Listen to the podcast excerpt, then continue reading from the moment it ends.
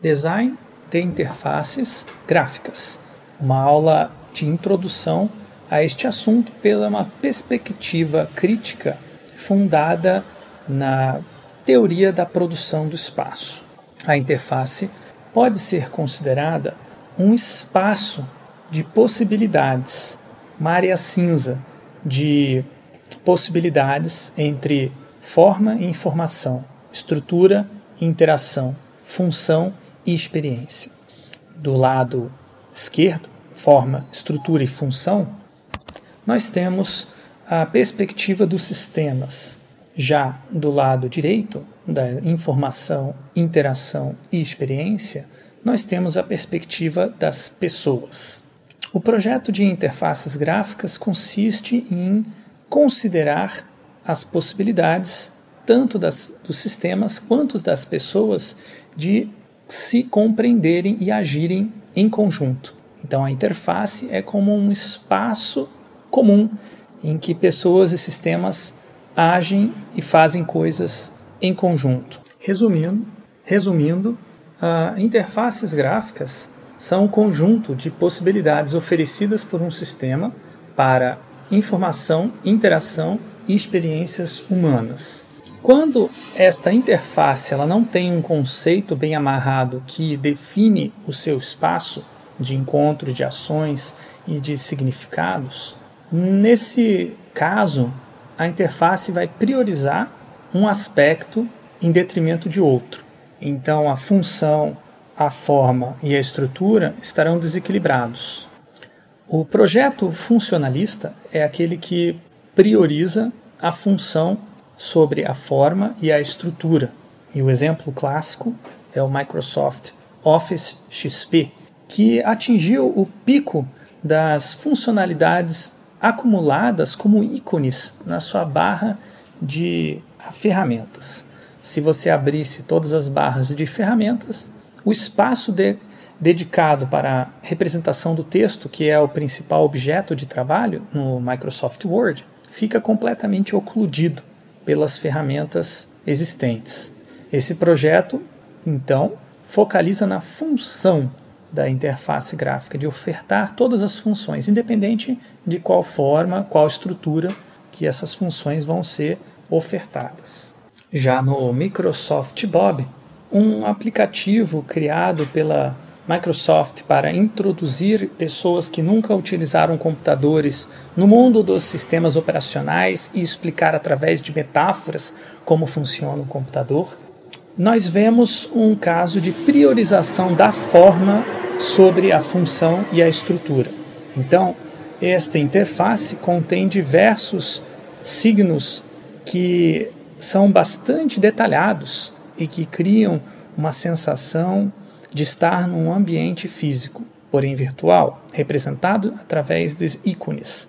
Esses ícones não têm, portanto, a mesma, o mesmo comportamento que eles têm no mundo real. E por isso é, as pessoas precisam se adaptar e compreender que dentro do computador a física não funciona do mesmo jeito. Mas isso não está claro porque o foco dessa interface foi criar uma um espaço de ação que fosse bonito e atrativo para convencer pessoas que nunca usaram o computador. Na década de 90, isso ainda era bastante comum, a começar a usar o computador. Esse projeto foi um fracasso em termos comerciais, mas marcou época como um projeto esquemórfico que utiliza ah, analogias com o mundo real para explicar funções computacionais. O próximo exemplo, que prioriza totalmente a estrutura, é a interface gráfica do Adobe Photoshop e de vários outros aplicativos da mesma empresa.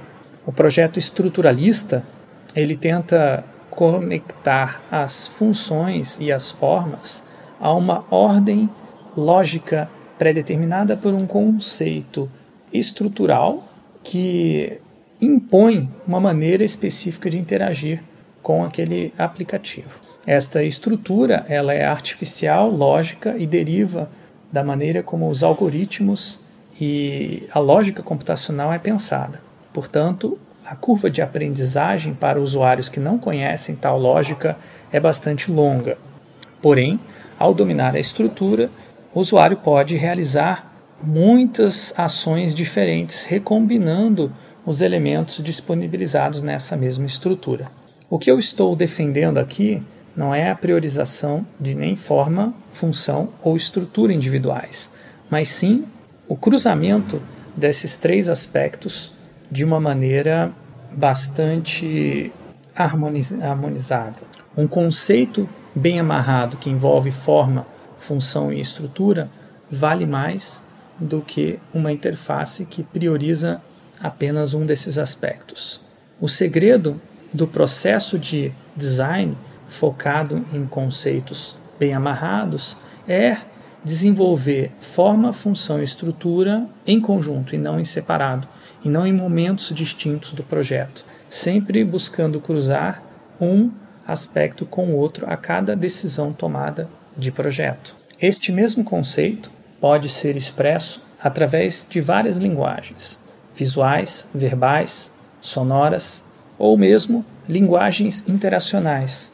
Um tipo de linguagem que surgiu a partir da disponibilização massiva de ferramentas interativas digitais, sejam computadores, smartphones, videogames e outros, que estão ainda em fase de desenvolvimento e disseminação na sociedade. Estas linguagens interacionais, elas podem até ter elementos visuais, sonoros, verbais ou visuais, mas, sobretudo, elas têm elementos interacionais, ou seja, uma maneira específica ou várias maneiras específicas de interagir que têm significado, como por exemplo, ações como incluir, excluir, adicionar, estender, expandir, diminuir. Todas essas ações não acontecem de maneira isolada quando se interage com uma tecnologia digital. Elas acontecem dentro de uma cadeia de signos e ações que também tem um significado corrente dentro da nossa sociedade. Muitas vezes um significado ainda não organizado, como é o caso de, da linguagem falada ou da linguagem escrita, que com, conta com dicionários, professores de português e por aí vai. O que existe para documentar linguagens interacionais são as chamadas é, guidelines de interfaces gráficas, ou UI guidelines. Essas linhas diretrizes é, ou manuais, elas especificam como que as, a linguagem da interação ou a linguagem interacional deve se desenvolver dentro de um sistema operacional ou de um ambiente específico. O exemplo clássico, talvez mais recente e teve maior impacto, é o Material Design da Google, que tem uma premissa básica de metáfora entre objetos físicos e objetos virtuais, porém vai muito além dessa questão visual que se reflete nas sombras e no, na tridimensionalidade dos objetos. O Material Design, por sua vez, ele propõe um rompimento com um paradigma e uma linguagem interacional que estava se desenvolvendo e se espalhando a partir do trabalho da Apple e o time de design dessa empresa, em especial por uma preferência do Steve Jobs, quando ele ainda era vivo, ele determinou aos seus time de design que eles, as interfaces deveriam aproveitar analogias com objetos do mundo real, o chamado esquemorfismo, que é reproduzir características formais no mundo real nas interfaces gráficas. Então, se você vai ter uma interface de um aplicativo de calendário, este aplicativo deve ter uma interface que se aproxime, que pareça com calendários físicos. Na medida em que esses aplicativos digitais ocuparam nossas vidas a tal ponto que eles substituíram as suas contrapartes analógicas, físicas, muitas pessoas não tiveram nem contato ainda, especialmente os jovens que começaram as suas vidas sociais já com aplicativos, nunca tiveram contato com estes objetos e artefatos físicos. Portanto, a analogia com o objeto físico na interface não ajudava essas pessoas a dominar as funcionalidades do aplicativo. E, portanto, o esquemorfismo tem diminuído a sua influência e presença nas interfaces gráficas ano após ano. A própria Apple já utiliza muito menos esse tipo de recurso, embora desenvolvedores de outras empresas ainda utilizem bastante este recurso. Falaremos agora então sobre figuras de linguagem em interfaces. Se a interface é, ela possui uma linguagem interacional a que ela pode ser referida quando ser construída, tal como como a gente utiliza a linguagem verbal e falada para escrever um texto, então esta linguagem interacional também deve ter figuras de linguagem. E a figura de linguagem é uma maneira de enriquecer uma linguagem, ampliando os seus significados para além daquilo que está convencionalizado. A primeira figura de linguagem que eu quero discutir é a metáfora a figura de linguagem mais utilizada na construção de interfaces. A metáfora consiste em utilizar um signo para representar outro signo. Então, quando se diz nesta sala nós temos pessoas brilhantes, as pessoas não estão brilhando de verdade, não estão emitindo luz, elas estão sendo pessoas tão interessantes, tão úteis, tão inteligentes que parece que elas estão brilhando metaforicamente. A metáfora ela utiliza uma coisa para representar outra. Dentro do computador, nas interfaces gráficas, este recurso foi fundamental para incluir usuários e usuárias que não conseguiam compreender como funcionavam o computador através de signos objetivos que não faziam referência nenhuma à metáfora. Ou a metáforas que não faziam parte do repertório dos usuários e das usuárias, como por exemplo os diversos comandos utilizados pelas interfaces de comando de texto, como o DOS, DOS, e comandos como o dir, que fazia referência ao diretório, ao, a, aos arquivos, né, que fazia referência a, a um armário físico que poderia existir dentro de um escritório mas que não havia uma representação muito clara de como que um signo se relacionava com o outro. Então a metáfora ela era aplicada na época das interfaces de linhas de comando individualmente para cada comando, cada função. A partir dos anos 1970 começam a se desenvolver interfaces gráficas que possuem diversas metáforas, uma relacionada com a outra, um sistema de metáforas o exemplo paradigmático que influenciou uma série de interfaces gráficas que foram criadas posteriormente é a interface do Xerox Star, um dos primeiros computadores feitos com interfaces gráficas, lançado no, comercialmente em 1981, que já possuía a chamada famosa metáfora de desktop ou metáfora da escrivania. Então, é, o sistema operacional era representado como uma série de arquivos, documentos, pastas, janelas, barras de rolagem, todos esses elementos em conexão, tanto do ponto de vista funcional quanto do ponto de vista do sentido de uma linguagem internacional. Esta, este conceito de interface gráfica foi criado após várias conversas e interações entre dois pesquisadores da Xerox Star, o Tim Mott e o Larry Tesler, enquanto eles desenvolviam é, uma interface gráfica para um processador de texto. Posteriormente, acabou evoluindo para essa interface gráfica que vocês é, podem ver no, na documentação desse Xerox Star System. Essa metáfora ela foi rascunhada num guardanapo como uma ideia é, inicial que meio maluca para a época na ciência da computação, quando ainda não se considerava essa importância do brincar, do sentir-se imerso dentro de um sistema, porém que se tornou uma ideia majoritária dentro da computação nos anos posteriores. A segunda figura de linguagem que eu gostaria de destacar, que é pouco conhecida, dentro dos ramos da design de interfaces gráficas, mas muito utilizada, é a hipérbole. É representar algum elemento da linguagem de maneira exagerada, para com isso construir uma imersão dentro de um mundo alternativo em que os objetos eles têm as suas características essenciais é, enaltecidas. O exemplo que eu gosto de utilizar é um aplicativo para crianças brincarem, se divertirem, chamado Mundo da Criança, que representa o mundo de uma maneira bastante exagerada, né? como se fosse um personagem, né? um ser inanimado comportando-se como vivo. Isso já entra numa outra figura de linguagem, uma prosopopeia.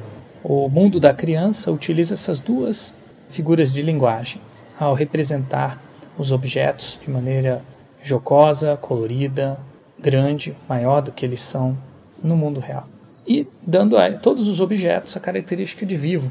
A partir da existência viva desses objetos, surgem as suas funções esperadas. Então você espera que ao clicar no elefante, o elefante vá fazer alguma coisa, embora esse elefante não seja vivo de fato. Por isso, uma figura de linguagem a quarta figura de linguagem, muito utilizada também, mas pouco discutida, é a metonímia, que é característica de ícones e outras representações pictóricas minoritárias dentro das interfaces. A metonímia, ela representa um todo através de uma parte.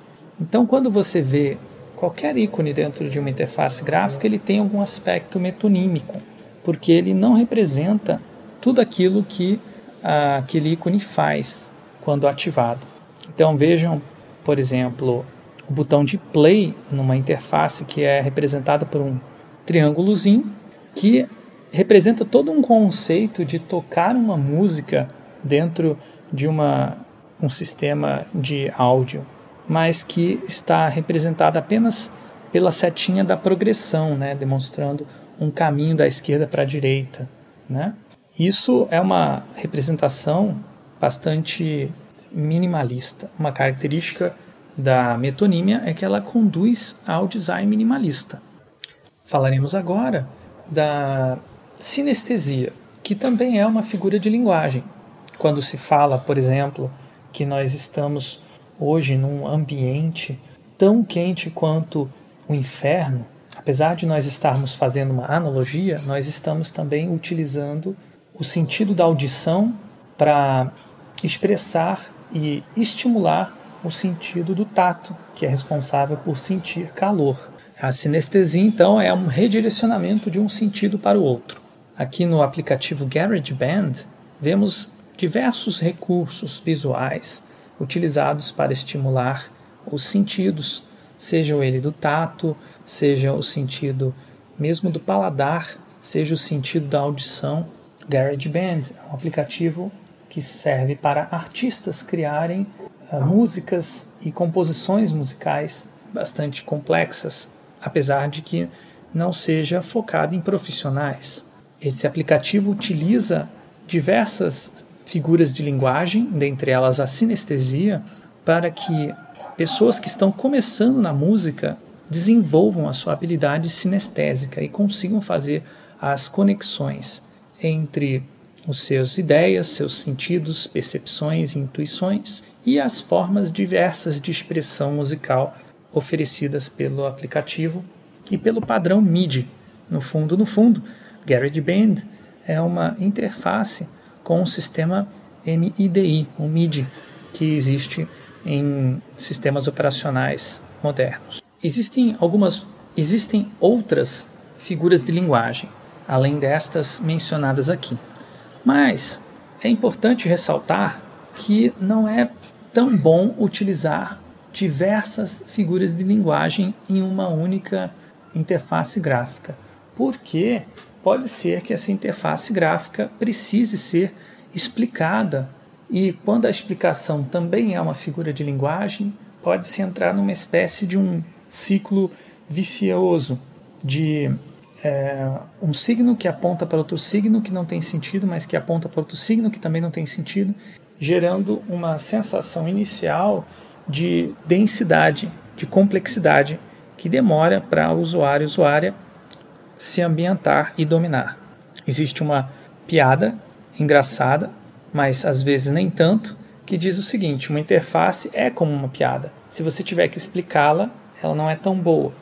Porém, no extremo oposto, uma interface que não tenha nenhuma figura de linguagem, ela não será uma interface necessariamente mais fácil de usar. As interfaces, elas precisam ser pensadas como parte de uma linguagem interacional, em que muitas vezes nós falamos coisas que são entendidas pelas pessoas, mas às vezes também não somos entendidos. E para isso devem existir recursos para nos entendermos melhor, para as pessoas poderem perguntar, para tirarem as dúvidas. Para isso existe ajuda, mas ela não aparece como uma informação obrigatória. À medida que a pessoa vai interagindo, vai se criando um diálogo. Esse tipo de interface que se revela a partir do diálogo é muito melhor, mais eficaz do que uma interface autoexplicativa que consegue ser compreendida numa única sacada de olho. Uma interface que tenha todos os controles e funcionalidades visíveis ao mesmo tempo para o usuário e usuária decidir o que fazer. Vemos nessa charge que uma pessoa diz para outra: a interface que nós estamos criando para o nosso protótipo está sendo considerada confusa pelo nosso time. E o desenvolvedor da interface diz assim: é, isso é maluquice. Eu coloquei uma, um rótulo para cada botão e todos eles estão explicadinhos na interface. Só que essa interface ela aparece como um monstro para quem nunca utilizou e não conhece o funcionamento daquele, daquela máquina está sendo mostrada na charge. Então, a interface autoexplicativa é um mito que é entretido por diversos designers e pesquisadores da área. Aqui tem um outro exemplo de um usuário dizendo para outro que ele apertou o botão de ele apertou o botão de pipoca do micro-ondas mas não apareceu nenhuma pipoca magicamente lá dentro. Embora exista as instruções dentro do saco de pipoca dizendo como usar o micro-ondas, o micro-ondas por si só não dá estas instruções. Então, pode parecer que esse usuário está sendo ignorante por não imaginar que outras possibilidades são necessárias para que a pipoca apareça, se faça dentro do micro-ondas, como por exemplo colocar o pacote de microondas lá dentro. Mas é interessante que os usuários eles estão o tempo todo sendo atacados com instruções que não fazem o mínimo sentido, como por exemplo as instruções da próprio pacote de pipoca desta marca que encontrei, que diz o seguinte: se você for fazer pipoca no microondas, não utilize o botão é, pipoca do microondas, embora você esteja fazendo pipoca. Por que isso? Porque cada microondas tem o seu padrão de tempo de duração da pipoca. E esta pipoca em específico foi projetada para estourar e ficar com gosto bom, é, com a duração de 2 a 2 minutos e meio. Então nem sempre a pipoca vai ficar boa se apertar o botão pipoca. Por isso que ah, o pacote dá essa instrução. Então quando uma pessoa fica confusa, não é à toa porque existem informações contraditórias no seu ambiente. Isso acontece de maneira histórica na vida das pessoas, não é um caso isolado. As pessoas elas aprendem a lidar com as interfaces gráficas a partir dos signos, das significados que estão na cultura. Então, as interfaces gráficas elas não estão fora da cultura, elas não são um ambiente meramente técnico, eles são ambientes que são lidos, interagidos, assim como outros ambientes anteriores, inclusive em relação através de analogias. As formas, estruturas e funções que as interfaces utilizam muitas vezes são é, derivadas, transportadas de modos de interação que existiam antes das tecnologias digitais. Por isso que eu chamo de linguagem interacional e não linguagem digital, uma vez que essa linguagem interacional, na minha perspectiva, já existia antes de existir a tecnologia digital. Nesta, neste meme, nós vemos quatro exemplos de interações que já existiam antes de existirem os aplicativos que implementaram essas interações no ambiente digital.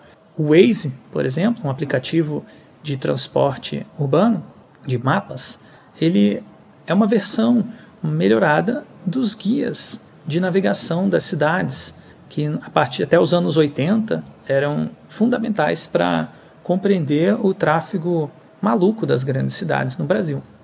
Já o Spotify, um aplicativo de músicas e streaming, reproduz a interação parecida com você está observando, buscando, encontrando, curtindo LPs em uma, um sebo, né? flipando entre as diferentes capas e vendo as imagens e através dessas imagens tendo uma experiência sinestésica que corresponde talvez à música. Já o Tinder, ele reproduz interações parecidas com o, aplica com o programa de televisão é Namoro ou Amizade do Silvio Santos e de vários outros similares a este.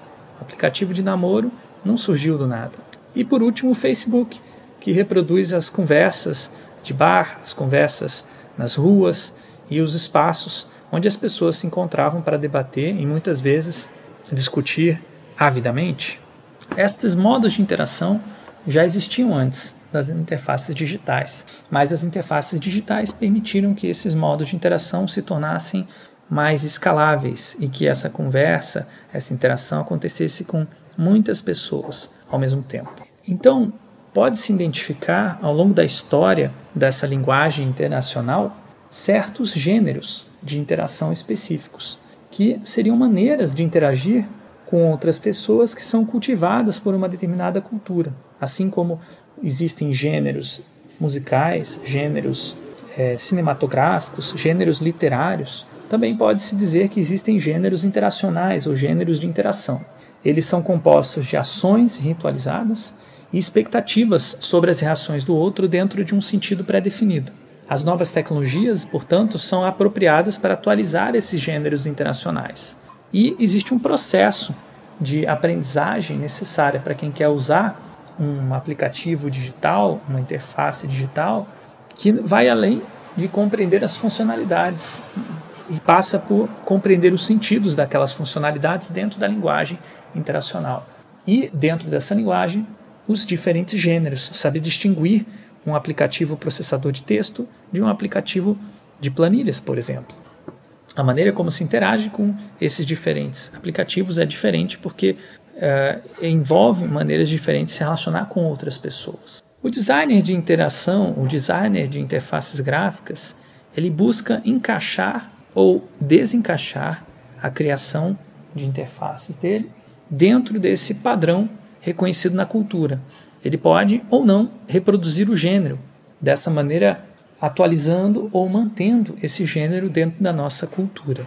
O recurso mais interessante para designers de interfaces gráficas se atualizarem, compreenderem e expandirem o seu repertório de interações são chamadas bibliotecas e linguagens de padrões. Esses padrões, eles catalogam problemas e soluções comuns cultivadas por uma determinada prática de design. Os padrões não são definidos por uma entidade, por uma organização, tal como são as diretrizes mencionadas anteriormente dos guias e guidelines de sistemas operacionais como Material Design.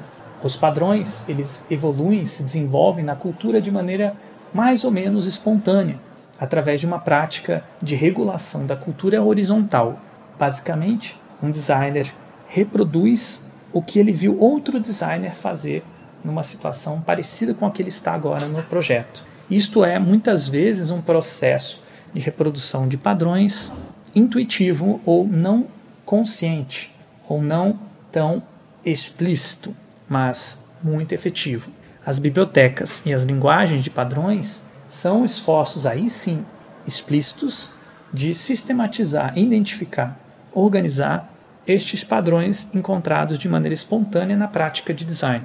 Além dos padrões de interação, existem também estilos visuais, que são ah, definidos por uma sazonalidade, por um momento, são definidos por estilos pessoais e a marca dos designers que estão por trás das interfaces gráficas, mas também são definidos por gostos, por características dos usuários e usuárias. Eles refletem valores, né? esses estilos visuais refletem valores da cultura de diferentes maneiras. Dentro do design de interfaces gráficas, um dos maiores desafios, então, é compor um projeto com esses diferentes elementos, diferentes padrões expressos dentro de uma linguagem interacional e visual coerente e também sugestiva, que dê significado, mas que também permita fazer e realizar as ações que usuários e usuários estão buscando. A composição gráfica, portanto, é um dos elementos mais importantes da, do design de interfaces gráficas. Basicamente, trata-se do conjunto de relações entre os elementos visuais dispostos na tela. A composição gráfica ela é, se demonstra na distribuição desses elementos. A relação principal entre os elementos visuais é a distribuição espacial.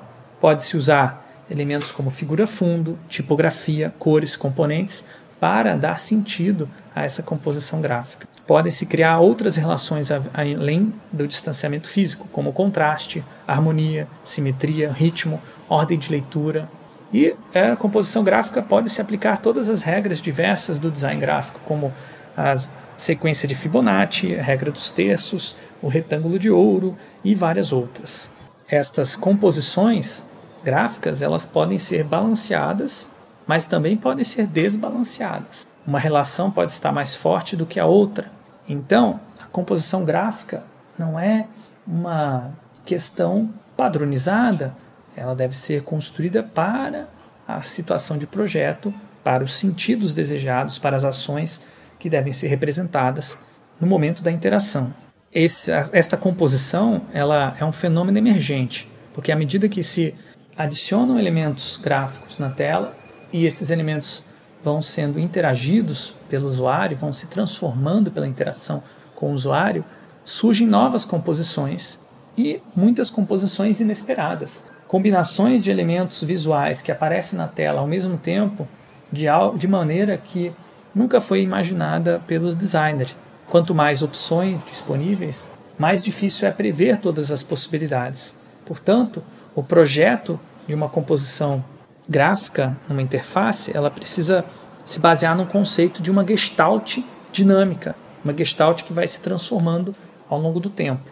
Para buscar esta apoiar essa gestalt dinâmica e ainda assim manter uma certa coerência na interação, para que a linguagem interacional seja compreensível, utiliza-se muito o guia de estilo da interface, que é um documento muito parecido com documentos utilizados no design gráfico para definir identidades visuais, o chamado guia de marca. Mas no caso das interfaces, ele é chamado de guia de estilo, porque ele vai definir possibilidades diversas de interações entre elementos e não padronizar para que todos os as criações sejam mais ou menos parecidas. Então o guia de estilos ele dá uma liberdade maior do que o guia de marca do design gráfico impresso. Quando se constitui essa composição gráfica, um dos elementos mais difíceis de balancear, uma das relações mais difíceis, é a chamada hierarquia visual, que é uma relação implícita dos elementos na tela, sugerindo importância relativa ou ordem de leitura. Utilizam-se relações como posição, peso, tamanho, para construir essa relação maior da chamada hierarquia visual. Essa hierarquia visual ela serve para mostrar a informação em pedaços, de maneira que o usuário, o usuária possa deglutir, mastigar, digerir essa informação aos poucos.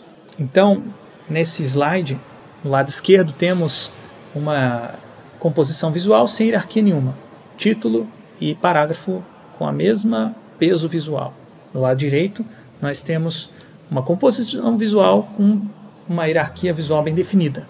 Nós temos a primeira frase dizendo você vai ler isso primeiro, depois você vai ler a segunda frase que está com um texto mais claro e menor, né, mais cinza, ao invés de preto, como a primeira frase, e as frases vão ficando menores e mais e menores e mais leves, né, mais com menor contraste com o fundo, até chegar no final em que há a quebra desse padrão e uma parte de uma frase é colocada em negrito, destacando ela e quebrando uma hierarquia é, muito estrita. Então é possível construir hierarquia visual de várias maneiras, não apenas seguindo uma lógica de cima para baixo, da esquerda para a direita. O importante é que aquilo que for destacado apareça em relação a outra coisa que foi destacada na hora que as duas coisas vão fazer sentido juntas. É importante também mencionar que nem sempre o usuário, usuária vai seguir essa hierarquia visual quando for ler a página. O olhar do usuário, a sacada de olho, não vai necessariamente seguir a hierarquia visual. Porque o usuário usuária pode ter interesses diferentes daqueles que foram imaginados pelo designer. Como é uma interface dinâmica que vai mudando conforme a pessoa vai interagindo, a pessoa precisa ficar muito atenta ao que aparece nos seus detalhes e também aquilo que interessa a ela. Estudos realizados com eye tracking, que são equipamentos que leem a sacada de olho e mapeiam para a interface gráfica, demonstram claramente que a expectativa de que a pessoa leria uma interface gráfica da, de cima para baixo, da esquerda para a direita, seguindo um, um movimento de zigue-zague, é falsa.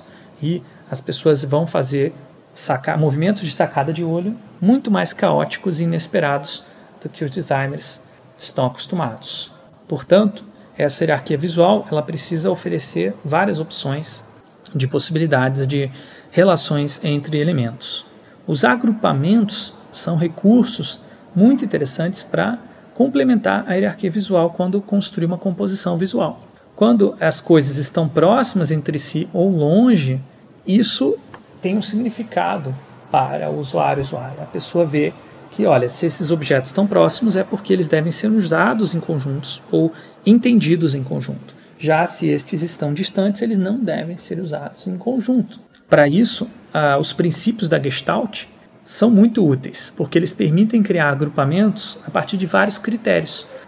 Na nossa imaginação mais ingênua, agrupamento se dá através da proximidade. Você quer objetos próximos, você cria grupos. Grupos que não são necessariamente marcados visualmente. Veja, somente pela proximidade o cérebro já vai completar é, e criar um todo a partir dessas partes. Esse é o princípio básico da Gestalt. Porém, se você colocar vários objetos em sequência, um atrás do outro, também você vai criar grupos por continuação.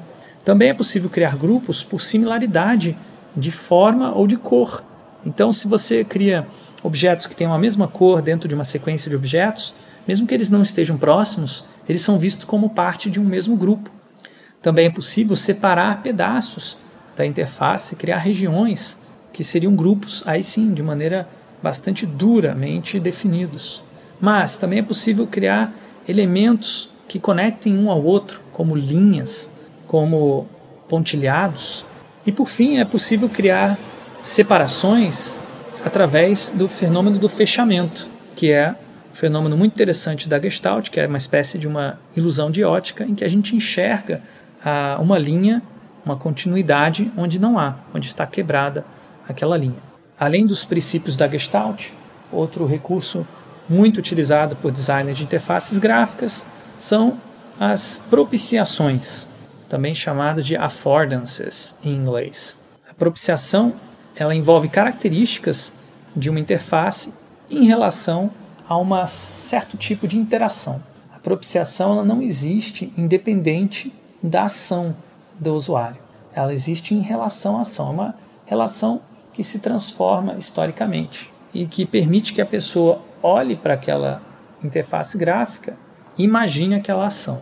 Ela vê uma possibilidade de encaixe e ela testa e encaixa porque dá para fazer aquela ação ou não dá para fazer aquela ação. Então, dependendo do contexto cultural, das características ergonômicas da pessoa e das experiências pessoais, vão se manifestar propiciações nas interfaces gráficas. Eu vou utilizar agora aqui alguns exemplos de propiciação a partir de um, uma série de portas, duas portas que eu encontrei certa vez num banheiro de um shopping center. Estas duas portas não tinham nenhum tipo de pega, não tinha maçaneta, não tinha nenhuma maneira explícita de como que elas abriam.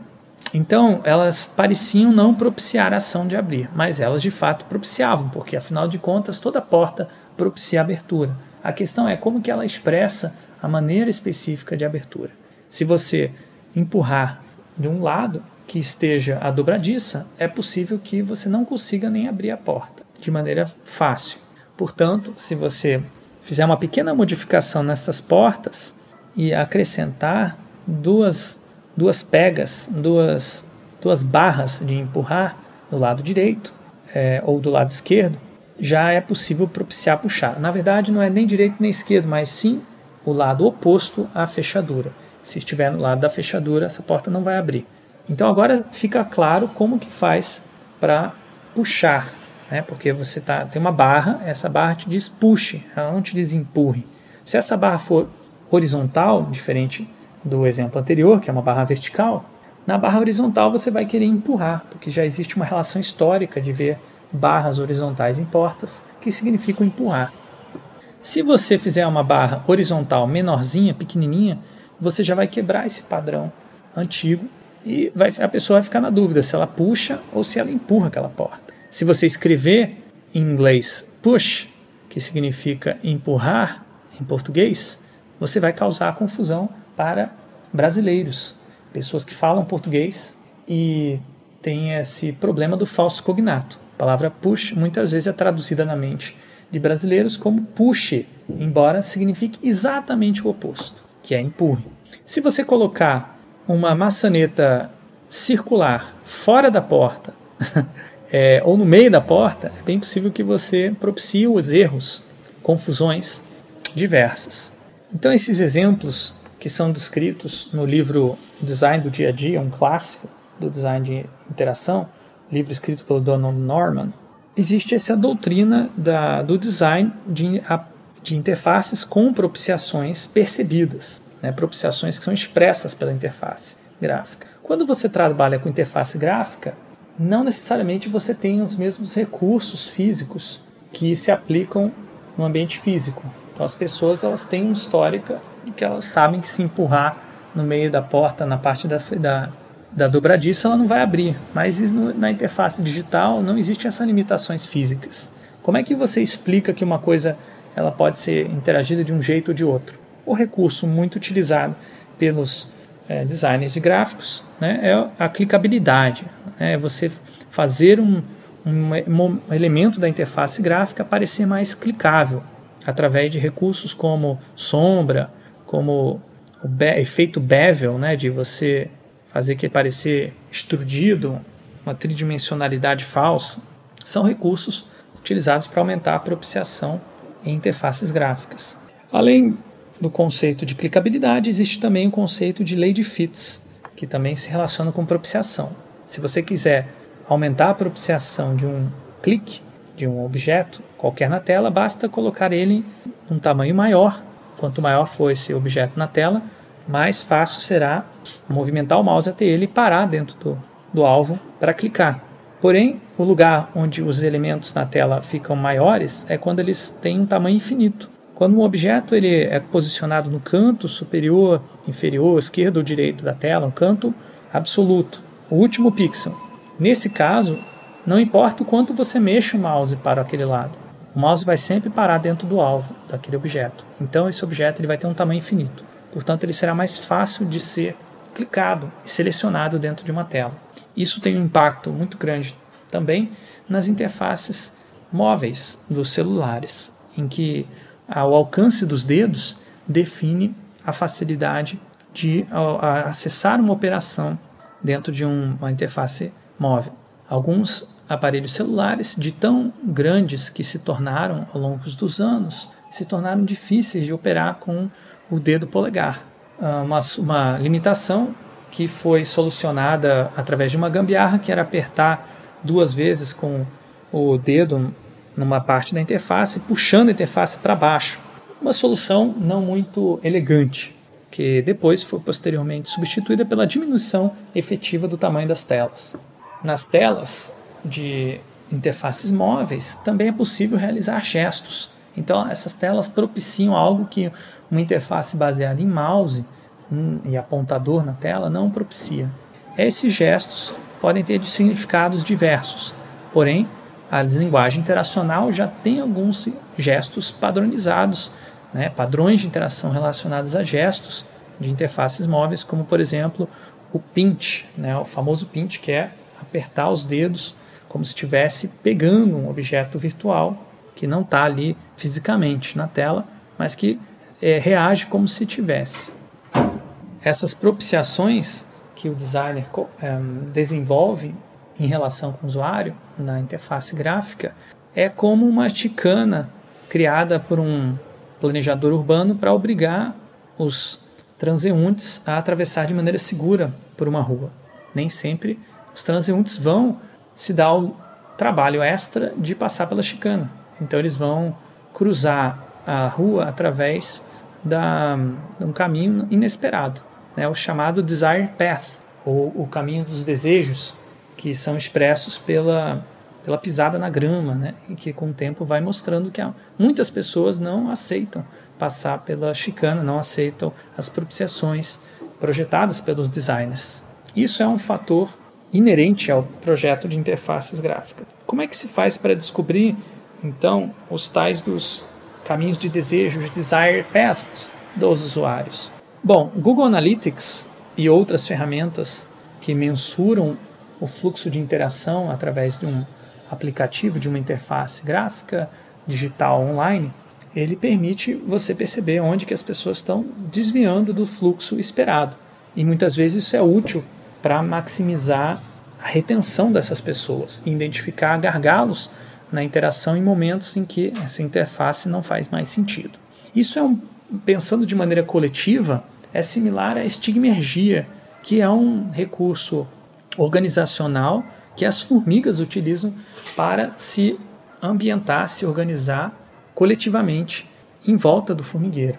Quando uma formiga ela anda por um determinado caminho no ambiente, ela vai deixando um hormônio naquele espaço físico ou no ar.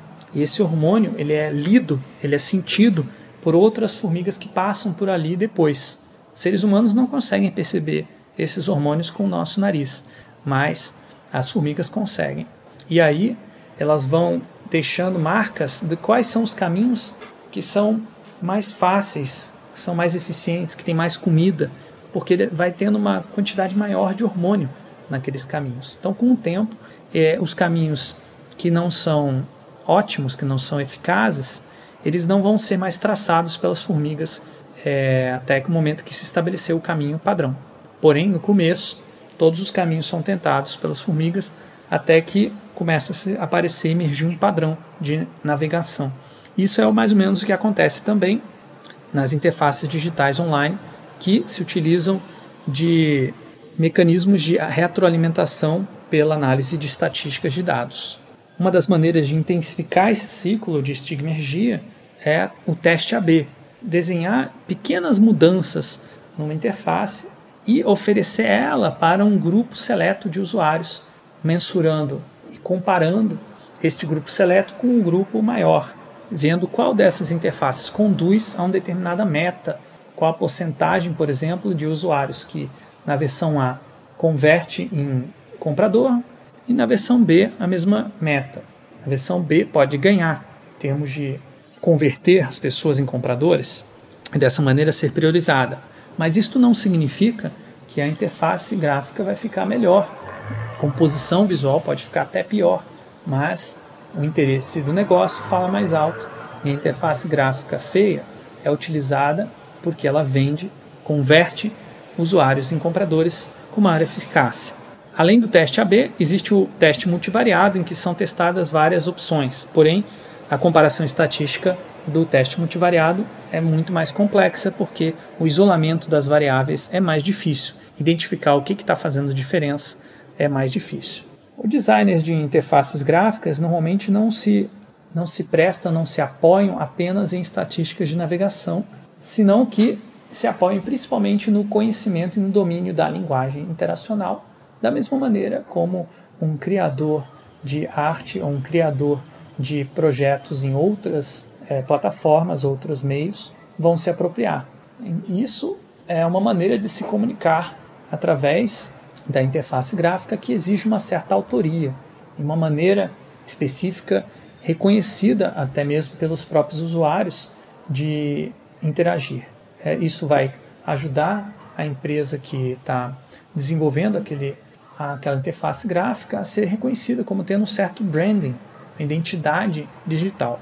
Portanto, designers de interação, arquitetos da informação, UX designers, designers Exu, utilizam muito ferramentas que não são baseadas em estatísticas necessariamente, mas são baseadas sim na compreensão, interpretação deles do comportamento do usuário, dos usuários, que pode ser compreendido através de outros métodos além da estatística de navegação, como testes de usabilidade, card sorting, pesquisas etnográficas e por aí vai.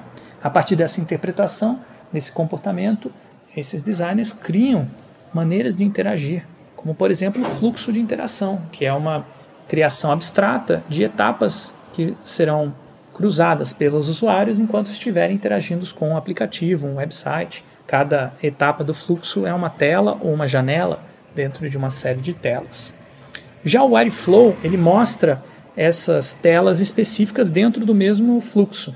Então ele tem um nível um pouquinho maior de concretude, um nível maior de detalhamento. Ao invés de pensar a tela como uma, uma caixinha em branco, a caixinha aberta e mostra-se quais os elementos da tela que conduzem à interação. Então, as setinhas, ao invés de sair de uma tela e a outra, ele sai de um elemento da tela e vai para um elemento de outra tela, ou vai para uma outra tela. O Wireflow costuma ser um documento bastante pesado, difícil de ler, e um complemento, muitas vezes construído depois de fazer um fluxograma de navegação. Outro elemento muito utilizado pelos designers para definir essa interação, essa linguagem interacional é o wireframe, ou né, o aramado da planta baixa da tela. Ele mostra os elementos da tela de maneira abstrata, simplificada, resumida, muitas vezes sem utilização de cores ou de tipografia, mas sim com a utilização de recursos de tamanho, é, negrito, itálico, para construir hierarquias visuais. O wireframe ele deve ser construído antes de construir uma interface visual é, com todos os elementos gráficos, apenas como uma espécie de um esboço. O wireframe anotado é uma planta baixa que tem um nível de detalhamento maior do que o wireframe simples, porque ele vai anotar, detalhar com, com tracinhos, com é, balãozinhos, com textos é, nos cantos, né? Ele vai mostrar como que vai se dar o desdobramento da interação deste, desta interface gráfica na medida que o usuário acessa as funcionalidades. Este é um dos grandes desafios do wireframe, quando ele é aplicado para uma interface muito dinâmica, muitas vezes fica difícil de entender como ela vai se comportar. Uma abordagem mais comum para lidar com essa, mais simples, né, uma abordagem mais simples para lidar com esse problema é sentar as pessoas que estão responsáveis pela, pelo projeto e pelo desenvolvimento daquela interação e rabiscar num papel ou num quadro branco estas interações, como que elas se desdobram ao longo do tempo, chamado rabisco frame. O rabisco frame ele tem um nível de informalidade maior do que o wireframe, mas através do diálogo com a outra pessoa, colaborativamente se constrói os componentes da tela e um conhecimento tácito de como que essa interação vai se desenrolar. A prototipação em papel, então, é um elemento um pouco mais é, avançado do que o Rabisco Frame, em que se é, elementos de interface através de rabiscos e as interações desse, com esses elementos, ao invés de representadas como um, um rabisco na tela, como era o que a gente viu anteriormente, no protótipo em papel existe uma movimentação física dos elementos na tela. A tela pode mudar, né, puxando um pedaço de papel e colocando em cima de outro. Ou um botão é ativado desdobrando um pedaço da tela. Então se abre o um pedaço da tela através de um post-it ou algum recurso do gênero. Existem vários recursos para prototipação de papel e o principal motivo é o teste com os usuários ou clientes que podem interagir com aquela interface como se fosse uma interface real e ter uma sensação próxima da experiência de uso. Estes mesmos protótipos de papel, que são chamados de baixa fidelidade, eles podem ser digitalizados através de aplicativos como Pop App. Tirando uma foto do protótipo em papel, é possível é, definir uma interação de uma foto para outra e criar uma ilusão de que aquele aplicativo já está funcionando. Os protótipos de alta fidelidade costumam ser construídos depois de ciclos diversos de validação e de teste de experimentação, quando já existe uma clareza a respeito da estrutura, da forma e da função que será expressa por aquela interface. O protótipo de alta fidelidade ele simula e ele é muito parecido às vezes com o aplicativo, é, com o website final, mas ele não tem ainda a lógica de programação por trás, não tem o banco de dados, as informações não são dinâmicas, são estáticas, mas ainda assim é possível ter uma é, experiência muito próxima, com uma boa dose de imaginação do resultado final. Além de métodos para criar interfaces gráficas, eu também pesquiso métodos para analisar interfaces gráficas e compreender os seus sentidos mais profundos. Até aqui eu falei de técnicas que são bastante correntes hoje na prática de design de interfaces gráficas, mas eu tenho desenvolvido técnicas para projetos específicos que podem vir a ser incorporadas no futuro. Por exemplo, a análise da distribuição de espaço dentro de uma interface gráfica. Você pode separar as partes dessa interface gráfica, dar um sentido para ela, verificando a sua função ou a sua, o seu significado e comparar ao longo dos anos como que uma interface de um determinado aplicativo evoluiu. Nessa análise que eu realizei, essa pesquisa realizada no Facebook, eu demonstro como a partir de 2004 até 2010 existia uma predominância da interface da, da, metáfora da timeline na página inicial do Facebook, que depois diminuiu e foi dando espaço para fotos e outras funcionalidades. Então, é, o que essa pesquisa revela é que a ênfase da interface gráfica e a quantidade de espaço que cada elemento vai ter na tela depende muito da estratégia de negócios daquele projeto, daquele aplicativo, daquele, é, daquela tecnologia digital. Então, na medida que o Facebook se tornou um espaço para ver imagem, ver fotos e curtir as fotos e ter todo um processo de exposição social, então as fotos ganharam mais espaço nessa interface. Algo que hoje em dia, depois de alguns anos desse estudo, né, eu não atualizei o estudo ainda, mas eu imagino que hoje em dia fotos ocupam menos espaço, uma vez que até é, isso, esse tipo de funcionalidade migrou para um aplicativo da mesma empresa que é o Instagram. O perfil semiótico é uma outra técnica que eu desenvolvi em, no meu blog, né, no meu é, no Usabilidoido, para o redesign dele, que foi feito muitos anos atrás. O perfil semiótico ele utiliza uma série de fotografias que expressam certas emoções e a partir das escolhas dos usuários pelas fotografias e a interpretação do designer pode-se criar uma interface que tem uma expressividade emotiva maior. Então, são alguns métodos né, que eu tenho utilizado, desenvolvido nas minhas pesquisas, que servem para criar interfaces gráficas, mas que ainda estão em desenvolvimento e carecem de maior validação na prática. Muito obrigado.